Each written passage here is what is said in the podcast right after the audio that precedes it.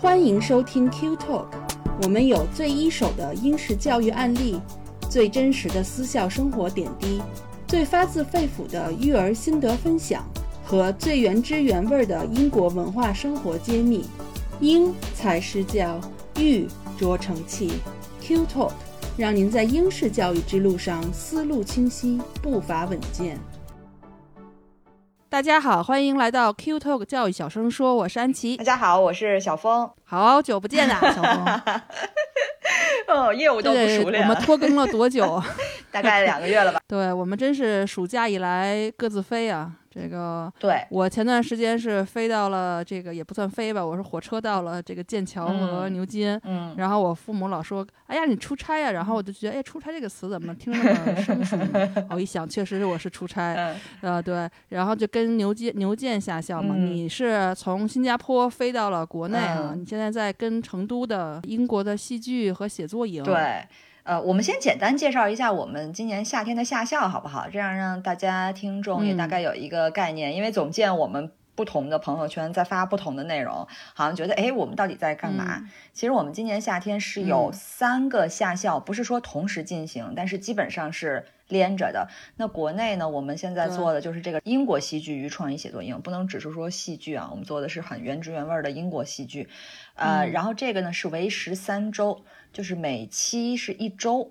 然后三期，现在呢进行到了第二期。我上周去跟着的呢是第一期，也就是开看场的一期吧。呃，下周呢还有一期，所以连续是三期，八月底之前结束。那同时在英国，我们从七月二号开始就有一个这个未来领导力下校 （Future Leadership）。嗯，那这个领导力下校很长，也是很了不得，就是五周，对吧？你你其实嗯你上周你是第一周就开始跟，然后第二周也去了，分别去了牛津和剑桥。而这个营最大的一个特点就是它第一周是在剑桥，第二周是在牛津，然后第三到五周呢是。呃，算是集训性的学习，但中间穿插了几个大学的开放日和走访，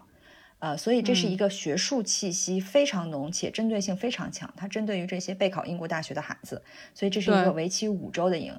然后这个营一结束，八月二号，我们呃英国文化下校，那它的最 highlight 的内容就是这个音乐和 drama，它也在圣保罗南校，这个是针对九到十四岁的，这个呢是只有两周的时间，可是这个营呢也是不同于这种。所谓的游学营，其实游学大家一听就是这种玩儿为主，然后游游览啊、旅游啊、观光啊。我们这个营也是很偏重于学术性，就是基本上上午大家还是在学英文、学都是语言真的在学习。对，对，认真的学习，认真的玩儿，所以我们这个营主打的就是一个认真学习、认真玩儿。那这个营要两周的时间，我妈妈说的是什么来着？劳逸结结合对，劳逸结合得好好学，得学习，哎不能光玩儿过去。哎，啊，对对对，就是这个夏天还是不能浪费了哈，不能说我去看看英国就完了。我们还是希望你通过这两个，尤其是九到十四岁这个年龄段，其实他们世界观养成的一个非常关键的时候，他在开放视野的同时，他也有一些这个语言方面的摄入，会帮助他们更好的理解这个文化，理解这门语言，理解这个国家。所以我们是本着这么一个原则。那这个营将要持续两周的时间，大概在八月中下旬结束。所以这整个夏天，我们基本上每一个成员都忙碌在跑在不同的营当中。呃，可能下一周聊安琪的见闻啊，我们这周先聊我上周在成都的一些见闻吧，就是关于这个英国嗯戏剧和创意写作的这个营。前方报道。哎，前方报道其实也不算前方，因为我现在已经回到家里了，但是我还是挺想念那个 那真个的吗？那个前方的那个场地。对 哎，我我也我也算出差，不对不对你也是出而且是长期以来算是因为开放之后第一次出差吧。对，那你这呃一周的话，整个这个课程是怎么安排的？怎么上的呢？其实说实话，我的孩子也上过抓马，像你的孩子也上过抓马。我们一直就是觉得，哎，抓马不就是那样上吗？所以这一周可以说是非常开我眼界的一个，让我非常系统的了解到底这个英国的这个 drama，，英国的戏剧是怎么教的一个一个过程吧。嗯所以我还挺多想跟你分享的，因为嗯我是助教。哦，我当时助教，其实我当时第一天去，我什么都不知道，我就觉得，哎，我就我就去，然后就是因为我们是和香港的这个 FAST 机构合作，那么香港 FAST 呢，它是在香港做了二十大概二十五年的一个戏剧教育，嗯就是他们的那个戏剧教学已经遍布全港，可以说是在全港算数一吧，就就不能数二。嗯这样一个规模或者教学质量都是在全港就是首屈一指的。这次呢，我们和 FAST 的合作，然后又借助于成都圣博呃外籍人员子女学校的这个场地，那这个成都圣博的学校可能大家没有去过，但是这个学校是刚刚落成没几年，这个场地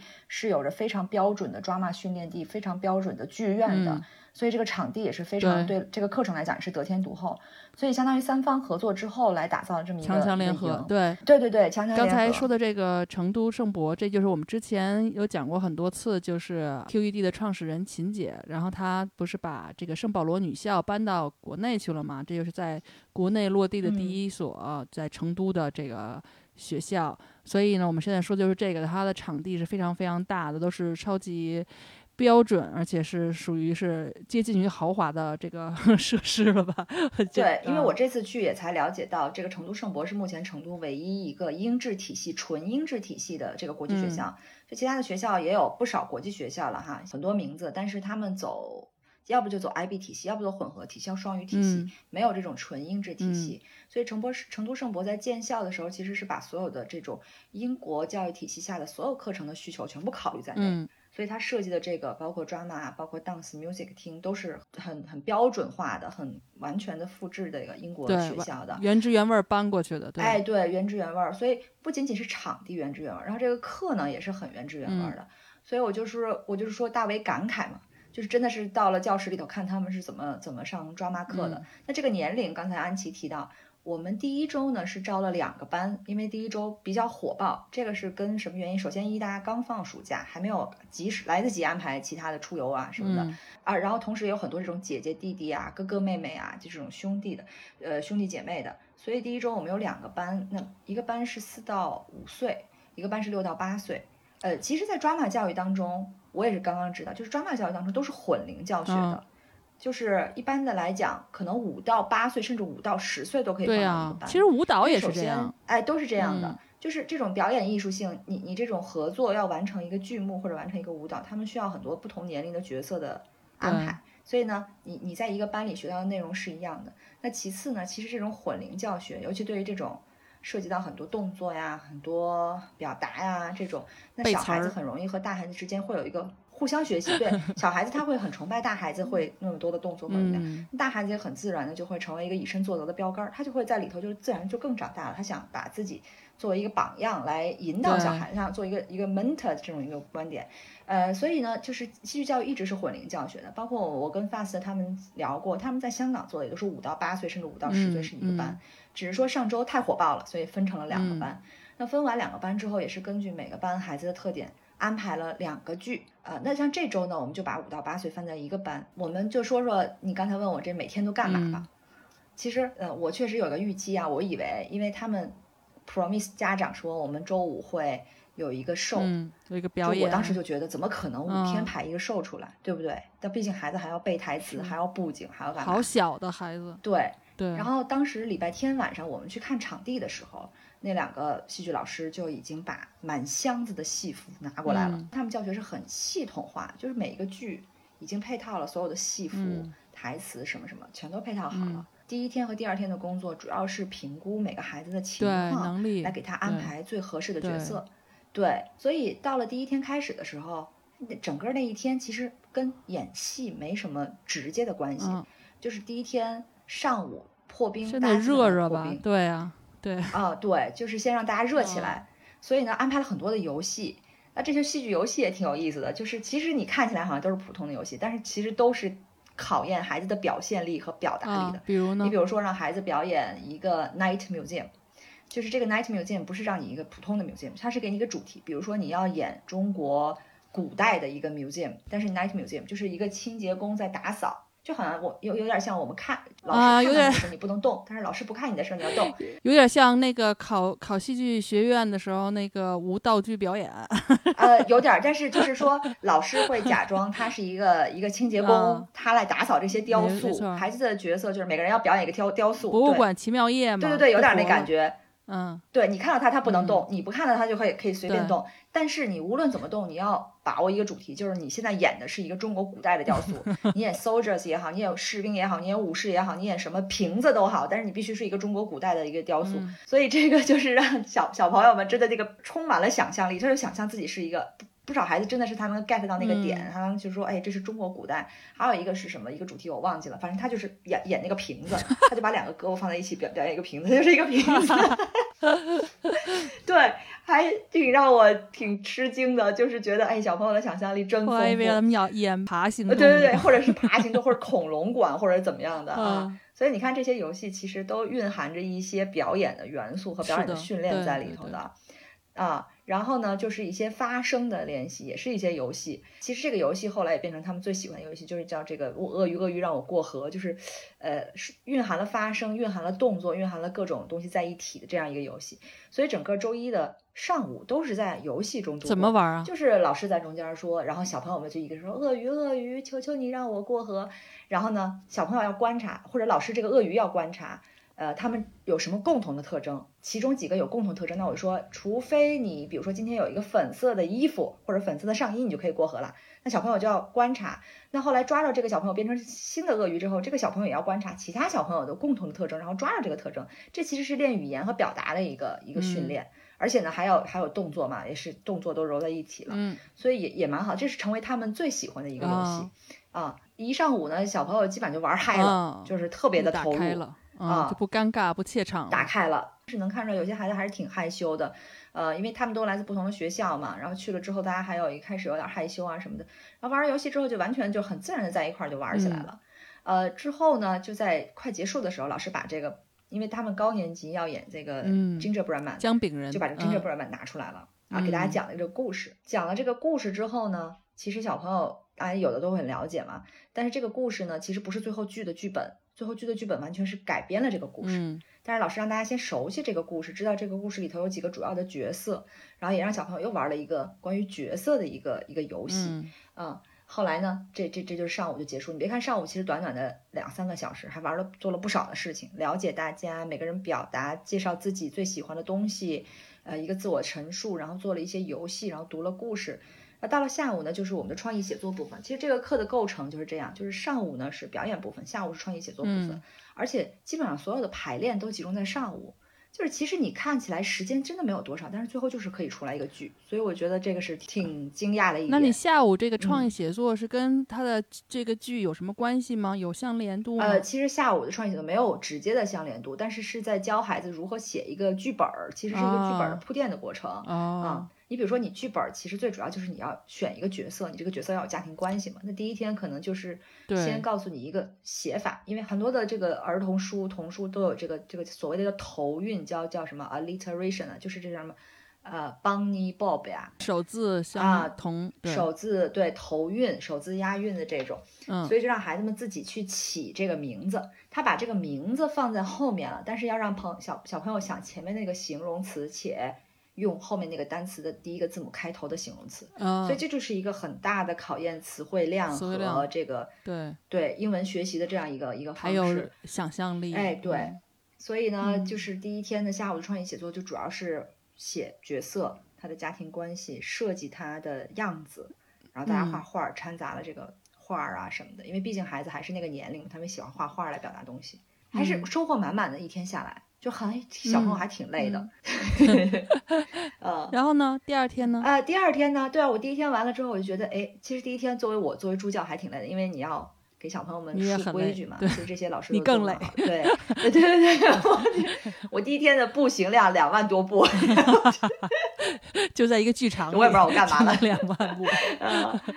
哦，对，第一天还有一个一个环节我忘了，因为我一直是跟的高年级班，低年级班相对单纯一些，因为低年级班，因为他们毕竟还年龄小嘛，他们剧目也相对比较简单，还是以模仿啊为主的，嗯，呃，然后他们的这个创意写作呢也太小了，写不了，他就改成这种手工的部分，啊，也是有一个 creative 这个创意性思维的这个训练，嗯，呃，然后最后第一天快要结束的时候，老师说我要带高年级班的学生们去感受一下剧场，就是其实很多的孩子。是没有上过台，也没有感受过剧场后台、前台是什么感觉的，后场是什么感觉？你在底下做观众，跟你在台上做演员是什么感觉？对啊，老师当然也介绍了，在我就是专业术语啊，这个这个舞台的专业术语，什么什么 up stage 啊，down stage 是什么方位？因为你在做导演的时候，肯定要说谁谁谁，你去 up stage 就去台的后面，然后其实是去台的前面，对，台的左面，台的右面，就有一个方位感，对。呃，所以呢，孩子们就感受了一下舞台，然后老师又鼓励每个孩子上台说：“我会好好的珍惜我的舞台表演机会，我会好好的演。”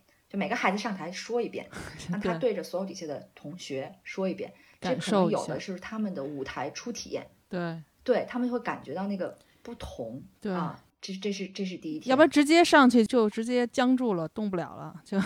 该害怕了。对我，我其实是觉得戏剧教育或者是戏剧表演，还确实应该跟舞台联系在一起。就是你最后，你的你的表演也好，你的这个呈现也好，还是需要有一个像不像的舞台的。对，如果没有这个舞台，让大家在可能孩子们的那种。感受不会那么的直观，就他们不会有那种后场啊，然后就是大幕一拉开，大幕一关上了那种感觉。就是我最后那天陪着他们在那个后台等的时候，我都会有一种激动、一种体会，就是不一样的。嗯嗯，就跟那个二喜的那个节目说的是，请珍惜我的舞台。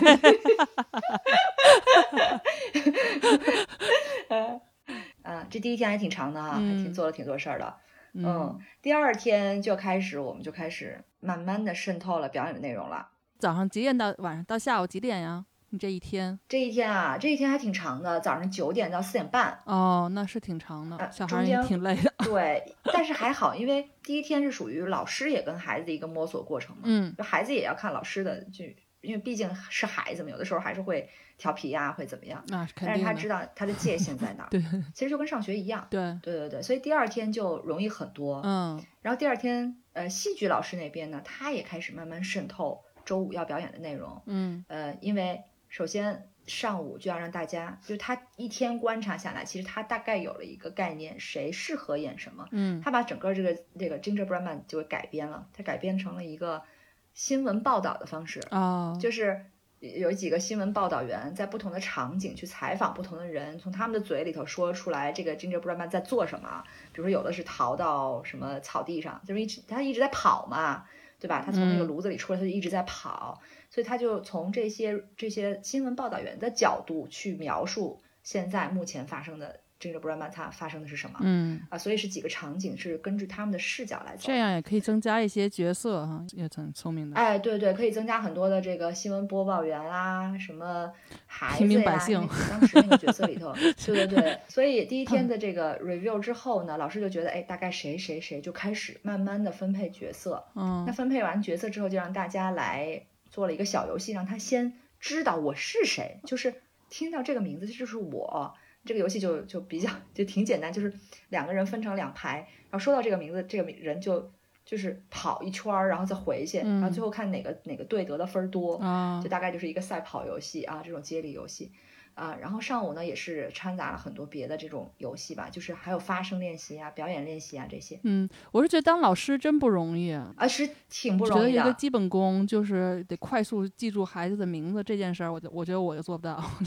那第二天，这我做到了。第二天就 能都把孩子名字都已经记住了。哎，因为因为第一天你大概就能看出来孩子的首先语言程度和表现力了。嗯。啊，然后就就基本上，所以你适合当大概知道 他适合对，因为因为有的孩子如果是太羞涩，他还是希望跟小朋友一起上台，对，是的，所以这种孩子就是跟两个人绑定在一起上台，对，那这种角色就是要这样安排，嗯啊，所以还还蛮好。其实大部分孩子第二天就慢慢的就开始放开了，嗯嗯，然后下午呢，我们就接着做前一天的这个创意写作的。练习，因为前一天是角色，嗯，那第二天呢就是写场景，对，setting，setting，对场景，你住在什么地方，然后呢，你还是要用这种头韵的方式去描述这些地方，嗯，然后还是要用这些词汇，所以是一个很词汇量的考验，嗯。啊，然后呢，让大家画出这个场景和它的什么。联相联系的一些一些地方、一些场景，或者他想去的一些地方啊，嗯，就把这个这个这个整个的更丰满一些，嗯，呃，然后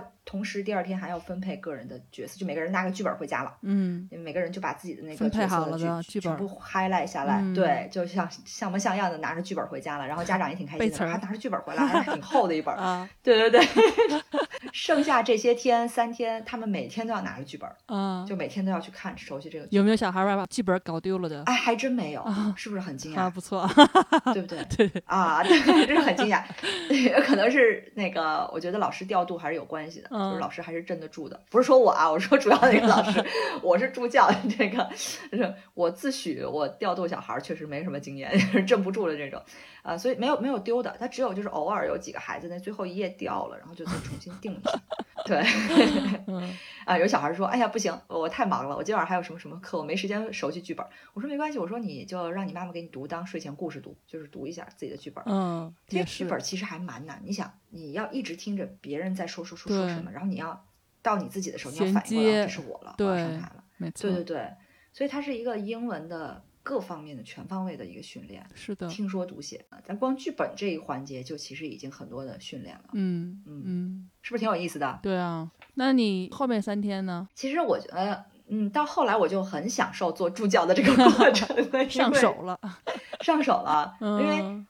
老师有章法，孩子也有规矩，嗯这个这个班级就很容易合拍，嗯调动起来也很容易。嗯呃，第三天其实就是一个正式的排练阶段了。嗯然后这个第三天我都不太清楚他们排剧本的这个顺序，直到第三天我才发现，原来他们排剧本的顺序是要先把大的有音乐的过场给过掉，嗯然后再去排台词。就像我们看的儿童音乐剧，其实有很多就是所有的角色咵全上台，然后啊一顿群魔乱舞，然后再下台，然后一会儿又咵又全上台，然后每个人就是这样又下台，嗯，就这种一个个的个体的这种读台词，其实只只是其中的一段一段一段，对它至少有这么两三个大的过场嘛。所以他们排排是要把这两三个大的过场先过了，然后再去哦排一点点一点点小的明白，东西。先把整体的啊抓到，哎，嗯对，所以第三天呢，上午基本上是大的过场，而且小朋友的吸收能力特别快，我不得不佩服，就是说我很佩服他们，基本上一上午的时间把三个过场全过完了。嗯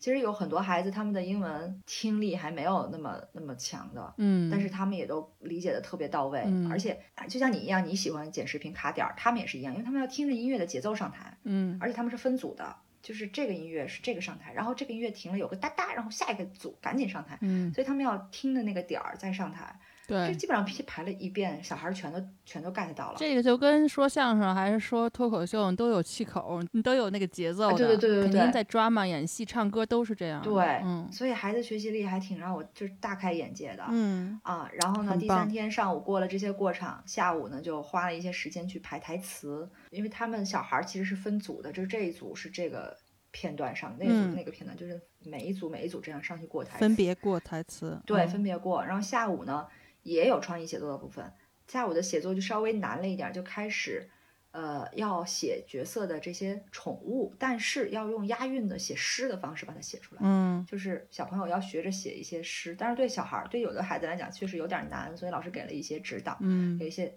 韵的韵尾的词排在排在上面，让孩子嗯自己去挑这些词去放在自己的这个诗里头。嗯反正小朋友的表现都挺厉害的。嗯嗯，啊，这个就是第三天，又是满满的一天。是就是到了第三天，你就发现时间过得特别快，是啊哗就是到吃饭了，哗就下课了。嗯，啊可不是吗？我觉得好丰对富，听起对来，嗯，对，到第三天，我我我都有点不想离开这个营的感觉。我说，哎呀，还有两天就结束了。那你后面两周不再跟两周呗，这个后边两周其实就是一个班，就我们有一一个挺好的助教，所以不需要你了，那个哎，真是下岗啊，了对，，不需要我了，我就先回来 干别的事儿去。嗯，对，练练所以那第，四天、第五天其实就主要就是剧目排练了。嗯嗯，孩子们就是串台词、机场串台词的时候，大家就围坐一圈儿，然后每个人念自己的台词，嗯上场下场。因为老师还在这个过程当中不断的在调整台词，因为这个台词确实是呃，对于有些孩子来讲是比较难的，大段大段的对啊，或者拗口啊，或者什么，对拗口，所以而且是纯那种很地道的英文表达，对于一些他可能不理解他就很难表达的孩子，对不理解，他要再去理解，所以就修改了很多的部分，包括嗯最后第四天晚上，我们那个戏剧老师都熬到了半夜两点去改这个台词，就是让孩子们能够更容易表现，更容易记住。好认真啊负责呀，对，不嗯光是老师认真负责，后来是另一个妈妈跟我讲，就是她已经这个孩子到了这这一周了，就是已经上完上一周，她她她跟我讲，她说我那个儿子，他其实他还挺小的，她说我小我孩子，你别看平时慢慢悠悠的，但是因为我们一直在强调说台词要记住，大家要记住，他到了礼拜四可认真了，他让妈妈就是晚上就是。拿着微信，因为他妈妈在外头出差，然后他爸爸可能在家陪着他，嗯。他，让妈妈微信一句一句把他的台他的台词念下来，然后让他听，怎么不让爸爸念 为什么不让让爸爸爸念？呀到了第二，妈妈怎么这么惨？我也不知道，可能妈妈的口音比较好吧。那有可能。到第二天早上，爸爸嗯开车的时候，他这一路就听着他妈妈昨天晚上那个台词，就一直在听，一直在听，哦，就一直在背。所以他第二天上场，他对他刚刚六岁，嗯就直接就就记下来了。对，我觉得现在孩子们真的很棒。就是你虽然有时候看他们好像，哎你也不知道他听了还是没听，他记住了还是没记住，可是他们背后都有很多很多的努力。就我觉得这个是特别棒的。对，确实也发现，就是孩子年龄小的时候，就主要是对声音的这个记忆力更强一些。就比如说，你要是他要是看错。他要是看动画片儿的话，如果是那个就是那个歌儿一直在唱，他就会记得住。然后比如说你给他念什么东西，他那个他那些念那些绘本什么的，他会记得很清楚。他那个小的时候，他可能还没有到把那个字啊、发音和就自己去看，然后去记的那个程度。所以确实要靠别人给他念，他可能记得更清楚一些。对对对，我也发现了，这次很多孩子其实就是在跟老师不断的对话、对话、对话的过程中，把他的台词记下来了，而不是自己去看他那个本子，然后就记下来。老师好最后下午的，对，这是每天要安排一个大家坐在一起就过台词，就是就嗯像好像我们说排戏那种导演、副导演过台词，可能都是这样子的吧。嗯啊、然后到了第五天的下午，因为马上要上演，上午彩排完是带妆彩排，然后第五天下午就是在马上演出之前，大家又过一遍台词的时候，这个时候其实大家都七七八八都能记住了。嗯因为你不能奢求说孩子们全都能记住，所以为了防止最后一天这个孩子就是每个小朋友拿了一个特别小的纸就攥在手里，万一忘了就自己看作弊小抄就自己看一下。嗯啊，对，有个小抄，这个也也可以说就是老师做的非常的认真，因为他要保保证这个纸特别小，但是又怕孩子紧张忘了词，嗯，是的他，希望最后呈现给观众、家长的真的是一个一个戏剧，真的是一个儿童剧，而不是说大家就是凑合凑合 不演像我们学校似的，在台下有人提词，啊。老师会很小声其实也。有的 啊，对对对，嗯就是为了保证最后的效果，然后包括音乐呀、布景啊，都是会换的。就是嗯比如说狐狸出来的时候是什么场景，是什么音乐，呃，然后这个 Gingerbread Man 从烤箱里出来是什么音乐、什么场景，嗯，就是我们那个另外一个助教老师一直在那个总控台里头管这些事情，哦。所，以其实我们最后那个演出还真的挺像模像样的。哎呦，好期待看呀！对，但是这个嗯。视频可能最近还在，可能在剪吧，然后嗯。可能会大家能看到，嗯。呃，然后台上的追光，嗯。这些都会有，哎呀。所以孩子就是特别享受那个舞台，嗯。啊、给自己的爸爸妈妈演出，嗯。所以我觉得，嗯，那那那天下来，我虽然特别挺累的，一周下来，但是我还是挺感动。我觉得孩子就是完成了一个从他们完全不知道这是什么东西，到最后呈现了一个剧。咱不说这个剧有多么的完美或者怎样，哎，就五天啊，非常不容易了。对，都演出来了。嗯然后爸爸妈妈就在底下坐着看他们的一个成长的过程，嗯，所以对，所以我觉得我还收获挺大的这一周。非常好。那你说一说，你觉嗯得这五天以来，除了你刚才说了一下这五天的大概的一些日程安排，这个课怎么上的，那还有没有一些让你觉得很难忘的一些亮点，或者是打动你的地方？嗯，打动我的一些地方，我刚才提到的，首先就是说，其实孩子在背后的努力，嗯啊，这是个我说的那个小男孩，可能只是一个，因为有不少家长其实每天也在私信问我说，呃，这个台词大概怎么怎么样，这这这个部分有点难，你要可不可以改或者怎样？就是这些，嗯大家都是把这个事儿做的就是很认真严肃的一个事情去看待，然后大家嗯各方都是在共同的努力，包括老师，包括我们礼拜四晚上要把那个戏服，我们一件、嗯一件一件运出来的，就是不要让它皱皱的看着那么廉价。那个戏服真的是哦全部一件儿一件的熨熨了一遍，然后把它全部挂在那里，等到第二天孩子们穿。哇，所以就是这些细节做的是非常到位的。别看它就是一个一个 camp，嗯但是呢，老师把这个 camp 作为一个真正的一个剧，让大家去排练，让把孩子们真正作为一个演员，嗯去去培养、去训练、去让他们感受。嗯所以每一个细节都是做的很到位的。嗯然后还有一些亮点，因为我一直在高年级班，嗯还有就低年级班。其实大家知道，四到五岁，尤其是很多男孩儿为主，那个班男孩儿挺多，你就会觉得可能不太好，很难管？吧？对吧？小孩儿可能 对非常不容易管理。嗯可是其实孩子们最后确实他们都知道自己在舞台上到了什么时候我应该怎么样，到了什么时候我应该怎么样。嗯但是没有六到八岁呈现的那么完美，可是整体上还是挺棒的，嗯挺厉害的。比如演蛇的小朋友是什么样的，嗯演大象的小朋友是什么样子，然后嗯大家唱歌啊或者怎么样的，啊，就是都挺让家长们感动，也挺让我们感动。小男孩就是台下逃归逃，上了台他还知道要要要体面的，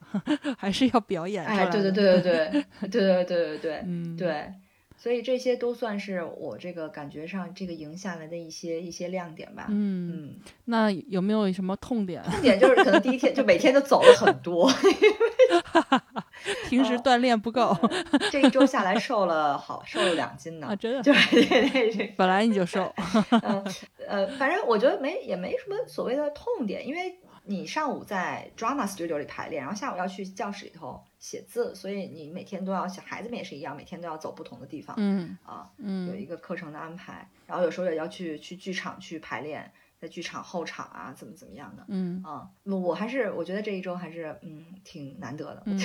挺好玩的啊，对对对，我觉得老师主要是很关键啊，就是他们一个是专业，然后一个嗯。是认真，他就是真的是真心的嗯。想，他不是去做一个行活儿，就是反正我这一星期一星期的把这事儿都弄了，我的工作就完了，就完事儿了，糊弄过去了。嗯。然后感觉嗯。老师是非常的，就是用用心的，为了每个孩子的情况定制改剧本儿，然后嗯。后面还有很多嗯。就是台后的一些可能家长或者孩子看不到的东西，比如你说，我觉得刚才你说后来都结束了还要熨衣服，就这些东西其实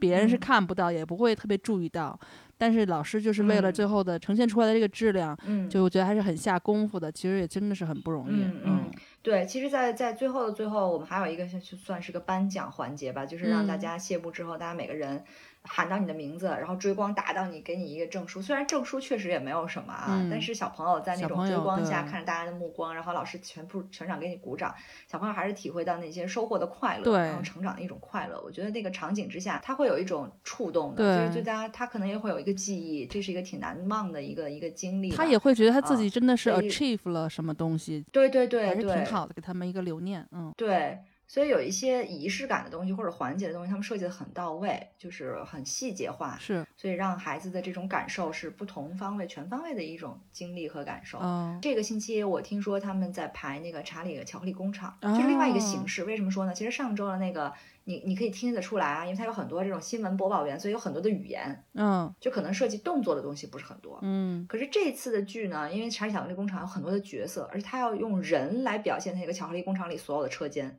哦，所以你就可以想象很多的过场，很多的哦共同的这种动作、舞蹈啊、唱歌啊这些，所以每个儿童剧其实都是不一样的。那这周的孩子是不是年龄会稍微大一些？呃，这周我们只有一个班，就是五岁到九岁这样嗯一个班。嗯啊，然后呢，孩子之间要互相配合。我我大概偷偷的看了一些他们的拍摄视频，就是我们那个老师的呃那个微信群里嗯发的，还挺有意思的。也剧透一下，人家记得那个巧克力工厂那个一开始进去有一个巧克力瀑布喷泉啊那些嘛，对对就他们几个小孩刚进的时候，他们就用人来表演那个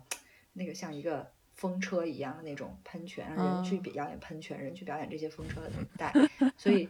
哎，小朋友还真是排练的挺好的，这才第三天。当然，我们第三周现在还是要在这儿强调，就是还有名额，请大家抓紧时间报名，尤其是成都的家长朋友，嗯这是很难得的，因为成都同我问了很多的人，就是没有这种戏剧，就纯的戏剧，可能有有做表演的表演项目的，有做主持项目，但是这种纯英国戏剧的项目是夏令营是没有的。嗯所以一个很难得的机会，让孩子们去感受一下。嗯，嗯，那正好我们就说一下，因为刚才听你说，就是这一周的具体上课的这个方方面面，感觉是对，比如说英文的听说读写啊、表达能力、很嗯。大的一个锻炼，然后包括在戏剧表嗯。演上的一些。呃，各方面的一些锻炼，那就是我们来嗯。聊一聊，在就是英国戏剧教育它为什么那么重要吧？其实这嗯。个之前我们有大概有嗯。提到过，就因为你看，比如说你的孩子也去上过 drama 的这种英系的这个夏令营啊也好，这个平时的班儿也好，嗯你觉得呢？你觉得这个戏剧它主要的魅力在哪里？它的重要性在哪嗯里呢？其实，在做这个课程助教之前，我一直对戏剧还是有一点点误区，就是我觉得对于中国孩子来讲，学英国戏剧最好的就是对他的语言的摄入。啊，直到进了这个营，我才发现，其实语言或者台词部分不是剧的全部。嗯你如果这个孩子只在专注于读他的台词或者背他的台词，只在那儿台上这样，他其实不是一个表演，他只是在朗诵。嗯嗯所以戏剧它是一个，太僵硬首先戏剧本身就是一个综合性的一个艺术门类、艺术形式，嗯，有肢体表现，对，要打有开，语言，有发声，嗯对，它是对人的全全面的一个塑造。对那同样，这个戏剧教育呢，就是让一堆孩子在一起排这个剧呢，又涉及孩子之间的一个团队合作。嗯那不同的孩子，不同的小组里头还有一个小 leadership，这是你能看出来很多的孩子的 leadership，因为我们分成很多小组嘛。那有的小组的那个孩子他就知道，他说：“哎，这个我们要上场了，快快排队排队。”就是在我老师还没完全把那个后台的秩序全部都理清楚之前，他们就知道我到这儿我应该那个，所以他有一些 leadership 的训练，对有一些就是说团队合作，这个一定要团队合作，有很多的全部的过程都是大家夸一上来，然后每个人的站位是怎样的，嗯互相之间啊要怎么协调，所以这个教育真的是，你看我刚才说到这些，不不仅仅是语言，就除去语言，还有更大的一部分是戏剧教育所涵盖的部分，对包括你的肢体动作，对包括你的表现力，包括你怎么样去，因为表现力就涉及很多创意开发的东西，你要想象这个角色应该是什么样子。对，导演跟你说再多，你也要自己表现出来，对表现出来就涉及到你的想象力。还有他自己的发挥的那个情况，是就好演员和不好的演员的区别嘛。对对对对，所以其实是一嗯个非常综合性的一个一个锻炼，所以我就觉得这这这样看孩子们，你你不能说只靠一个星期的戏剧表演让他的英语提升到什么什么程度，你如果只专注于英语的提升，我可能你觉得，我觉得你就可能家长们可能就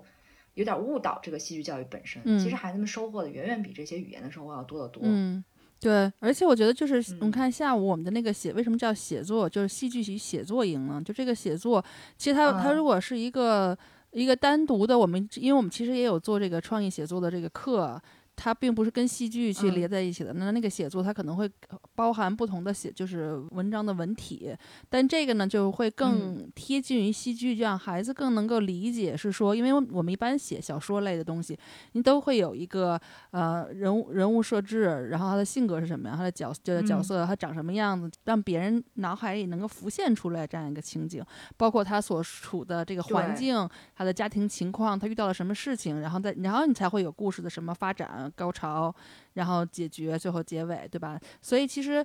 他孩子可能一开始比较小，他对这东西理解理解会比较抽象，但你把它放在一个戏剧的场景里面，他就会联想到他自己演的那个角色，他就会知道哦，其实我们今天讲的是我们要设置这个角角角色了。那我们今天下下一天我们写的是场景 setting，所以他可能理解的话就会更快一些。当然，就是不同年龄层，他可能学的那个层次会不一样，但是就是总的来讲，这个基础的这个这个理论是一样的。对，而且孩子们他他，比如说他看过这些书啊，你比如说《查理巧克力工厂》还有这个《Gingerbread Man》，其实他都看过书，但是你看完书怎么把这个东西搬到舞台上，你就要对涉及很多的想象力。对比如说他这处理《Gingerbread Man》，他是通过这个 reporter，通过新闻播报员的方式，可是新闻播报员的方式呢，其中的很多细节和场景怎么去过渡的，嗯过渡的有逻辑。这个都需要孩子们去想的，就比嗯。如说有的时候这个细节，那有小朋友就想不过来，说哎为什么要这样？可能老师要改动这些东西，或者嗯。说我们说一个，比如说这个 gingerbread man 从那个从那个烤箱里出来，那你怎么表现这个烤箱？对就是小朋友围了一个圈儿对去表现烤箱，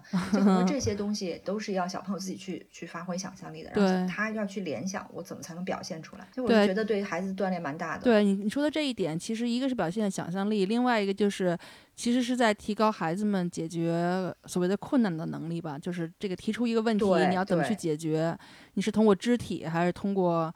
表情，还是通过什么，还是什么，还是语嗯言去来去表达？就是它是一个解决问题的一个能力，这个去去传达他想要表达的东西。对，那刚才有提到合作这个协作力，然后你有提到主要还有嗯很大一块儿想象力。那我觉得其实对于我来讲，我们家孩子特别缺，因为我们家孩子他自己在家里他可能喜欢又唱又跳的。但是他们特别不喜欢上台，嗯。就是所以我们一般除了嗯 Christmas 就是必须每个人都上台之外，他们一般都不愿意嗯。参加任何这种、这种活动。就是我是觉得有一个点嗯是非常需要培养，就是孩子的自信心。就他必须要嗯。走出自己的这个舒适圈儿，他必须要站在台上给大家展现自己，自己成为一个 center point 一个中心点。所以呢，嗯。他其实这嗯。个打开自我，然后自信的表达这个能力是非常重要的，但是又却其实有一些难以获得的，在平时生活中哈，就是他可能对他以后嗯成长。都挺有帮助的，因为你你总得要去表述自己吧，你要去表，比比如说，哪怕你是以后去面试，你要去求职，说远了，嗯其实这些都是对嗯跟人去跟别人去表达自己和展现自己，那就是一个一个嗯这个其实把把它放大了就是一个舞台嘛，所以这个自信心我觉得是一个很重要的一点。嗯，对，每个孩子其实都，我是感觉哈，都挺想上那个舞台，他们都对舞台充满了好奇。但是确实是很多孩子他，这是这是人的天性，都会紧张。嗯但是你这个戏剧表演，它是一个群体表演，嗯这个时候就很好的化解了很多孩子的紧张，大家一起嗯上去，或者是说我知道我在台上的时候，还，还会有一个人跟我一起，就是比如说像这次我们的几个孩子有几个相对稍微紧张一点，我们安排了一其他的一个朋友跟他一起，他就会放松很多。嗯其实无形当中也帮他跨越了这个上台的紧张，嗯也让他体会了这个上台的感觉。嗯那，可能在下一次的时候，慢慢慢慢他就会慢慢的，哦，我就可以自己去去上台了。对其，实孩子们都是慢慢需要去一些很多的机会去探索这个舞台，去获取在舞台上站着的那种经验，嗯慢慢的帮他们克服自己的那种紧张感，对，从而一步一步叫自信表现。其对实这是一个过程。嗯，然后那个自信呢，其实也不仅仅体现在他在舞台上的那种，对吧？就是收放自如或者怎么样，包括他在跟你这个群体，因为你这个营相对来大家都互相不认识，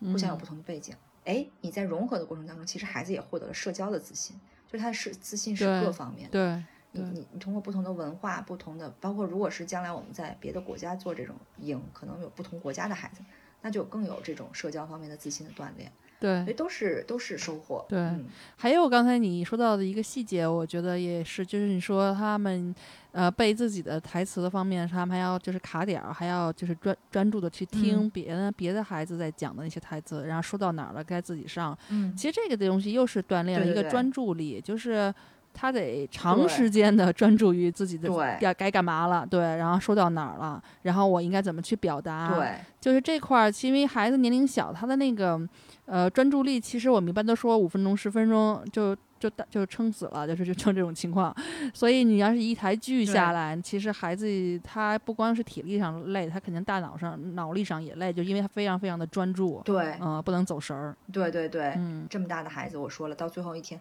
他们自己都完全明白什么场应该在什么点儿上，应该在后台准备好了排队了。嗯然后哪个队排里的，队排外的。虽然我当时的工作是在后台调度，但是其实我也没有嗯调度太多，就是都是靠他们自觉的去完成这些东西的。嗯嗯，是不是听起来觉得挺有意思啊？，对，我觉得我觉得补充一点，可能还有一点，我觉得就可能之前啊我们可能有大概聊过，就是说可能也有一个同理心吧，就是因为你之前我记得你也说嗯过，就他在表演不同的角色的时候，他可能就要想这个角色他是怎么想的，他应该会他会怎么去做，对所以你可能就更设身处地的为对方去想。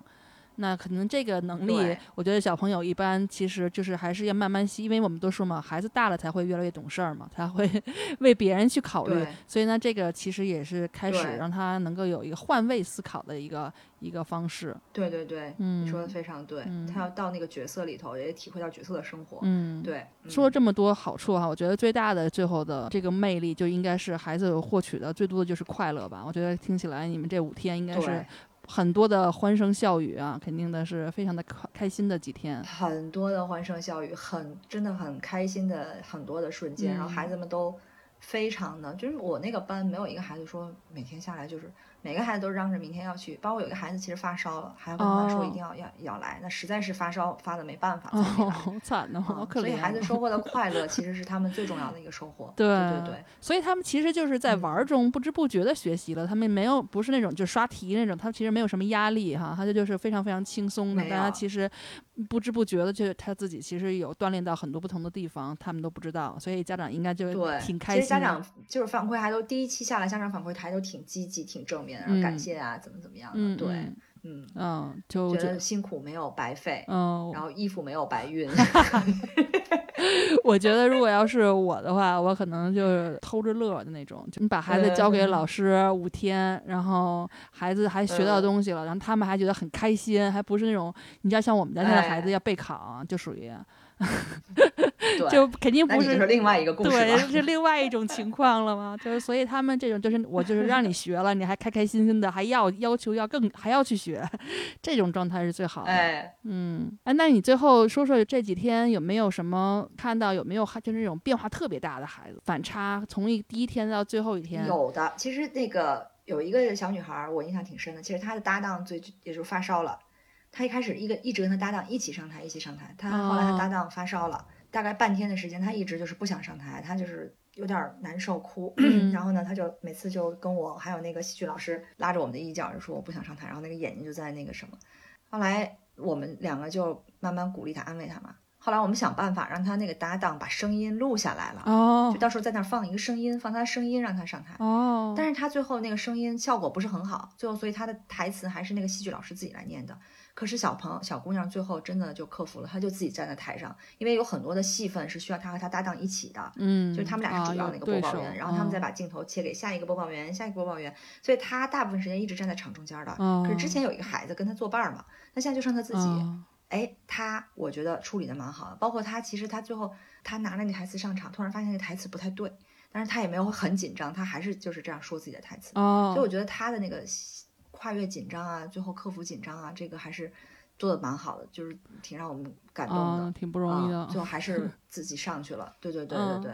啊，包括其他的有一些男孩儿一开始也是专注力不行啊，因为男我不是说性别歧视，但是确实来讲，这个年龄的男孩儿专注力的时间就是不如他女孩儿啊。更发育的更慢一些。哎，对，对。但是他们到了后最后一场表演的时候，他们都完全记得自己的走位啊什么的，就不需要其他提醒，他们就上去，然后自己的台词啊什么的。嗯，对，对，那很好，这挺不容易的。我觉得一直在幻嗯想，如果是我们家的孩子会怎么样。我我都想明年把我们家的也扔过去试一周，因为我们家也是不是像跟 L 对啊，我也在想，也是不是应该这样？那我们嗯争取明年一个班吧。相遇，好不好好？好好 明年也考完我让他十一家了，我让他啊体验一下，嗯。那我们今天这一期也差不多了，就是我们带回来这个前方成都还带着余温的这么新鲜的对这啊对这种助教老师的感受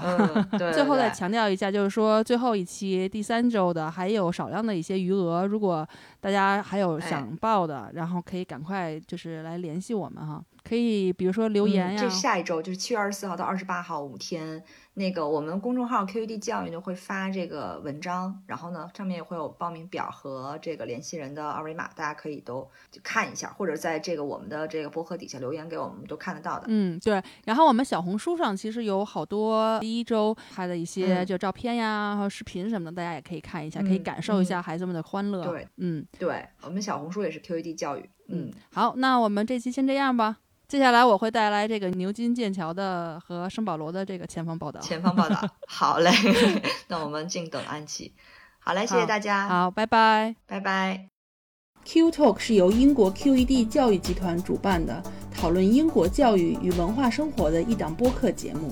希望我们的节目对你会有一些些帮助。更多英式教育访谈、讲座、干货，请在微信公众号平台、微信视频号、小红书、哔哩哔哩和 YouTube 上搜索 QED 教育。麻烦您点击订阅、分享我们的频道或者给我们留言。您的举手之劳就是对我们的最大鼓励。祝愿每个学子都可以在国际舞台上发挥出自己的最大潜能。